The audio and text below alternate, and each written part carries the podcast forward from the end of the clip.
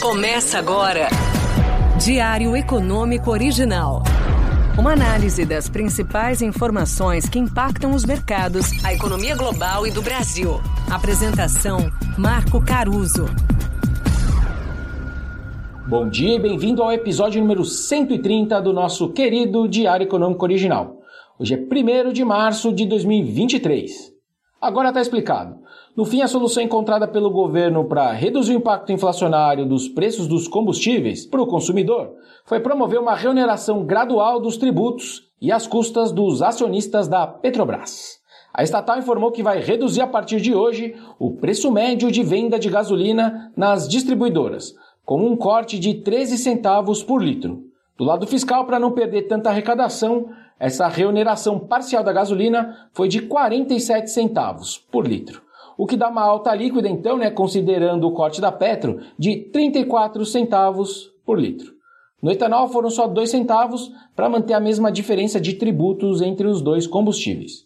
Outra decisão para tentar ajudar nas contas públicas foi o aumento do imposto de exportação sobre o óleo cru pelos próximos aí quatro meses, o que daria uma receita extra estimada pelo governo de pouco mais de 6 bilhões no período.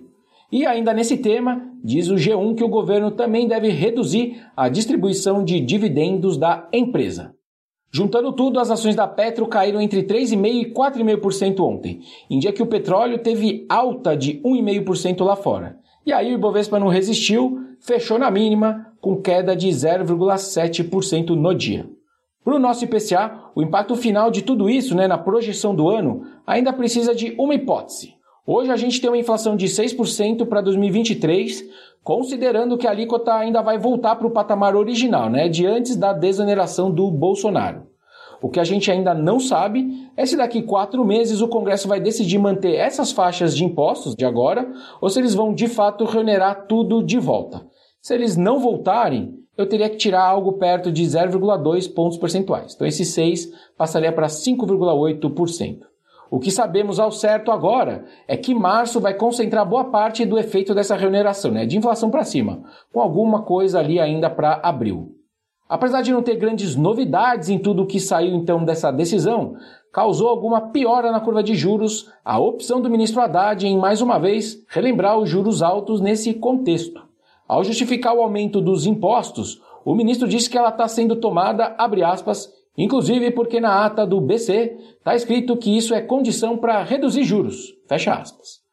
Parece que a lógica do ministro é que mais importante do que o efeito ruim sobre a inflação são os efeitos positivos para recompor receita e reduzir a incerteza fiscal, o que eu acho que ele está certo.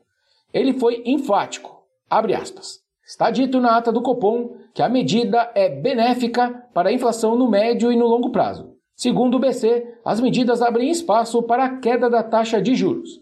Campos Neto disse em entrevista que medidas antecipam o calendário de quedas de juros.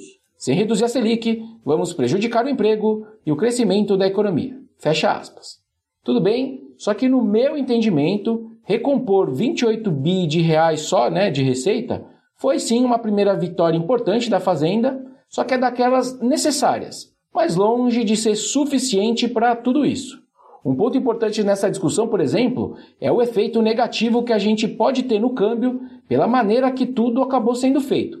Por exemplo, com o uso de estatais para políticas de governo de prazo curto. Ontem o dólar, por exemplo, fechou no 5,24, uma alta de 0,7%, mesmo com os pares subindo só 0,2% na média, considerando aí um peso mexicano que acabou, na verdade, valorizando no dia. Bom, sobre a agenda de dados, o dia é relativamente esvaziado, mas vale a gente falar um pouco do fechamento do desemprego em 2022 no Brasil, que saiu ontem. A taxa realmente caiu para baixo de 8%, né? melhor patamar desde 2015 aí, estou falando de dezembro, contra uma desocupação média no ano passado de 9,3%. Lado positivo de tudo é que o rendimento médio habitual do trabalhador subiu 8,2% ao ano. Do lado negativo, a gente tem visto uma queda sequencial da força de trabalho. Grosso modo, a força de trabalho é a soma dos empregados e aqueles que estão procurando emprego. Uma explicação é que a pandemia trouxe uma antecipação da aposentadoria dos mais velhos e alguns enfermos. Outra é a possibilidade de os fortes programas sociais disponibilizados por esse e pelo governo passado estarem reduzindo a disposição dos trabalhadores em continuar economicamente ativos.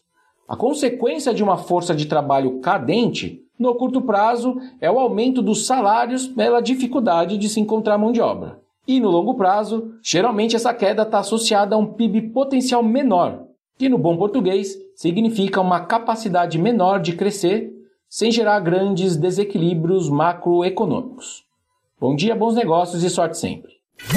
Você ouviu Diário Econômico Original. Uma análise das principais informações que impactam os mercados, a economia global e do Brasil. De segunda a sexta às seis da manhã, no Spotify e YouTube.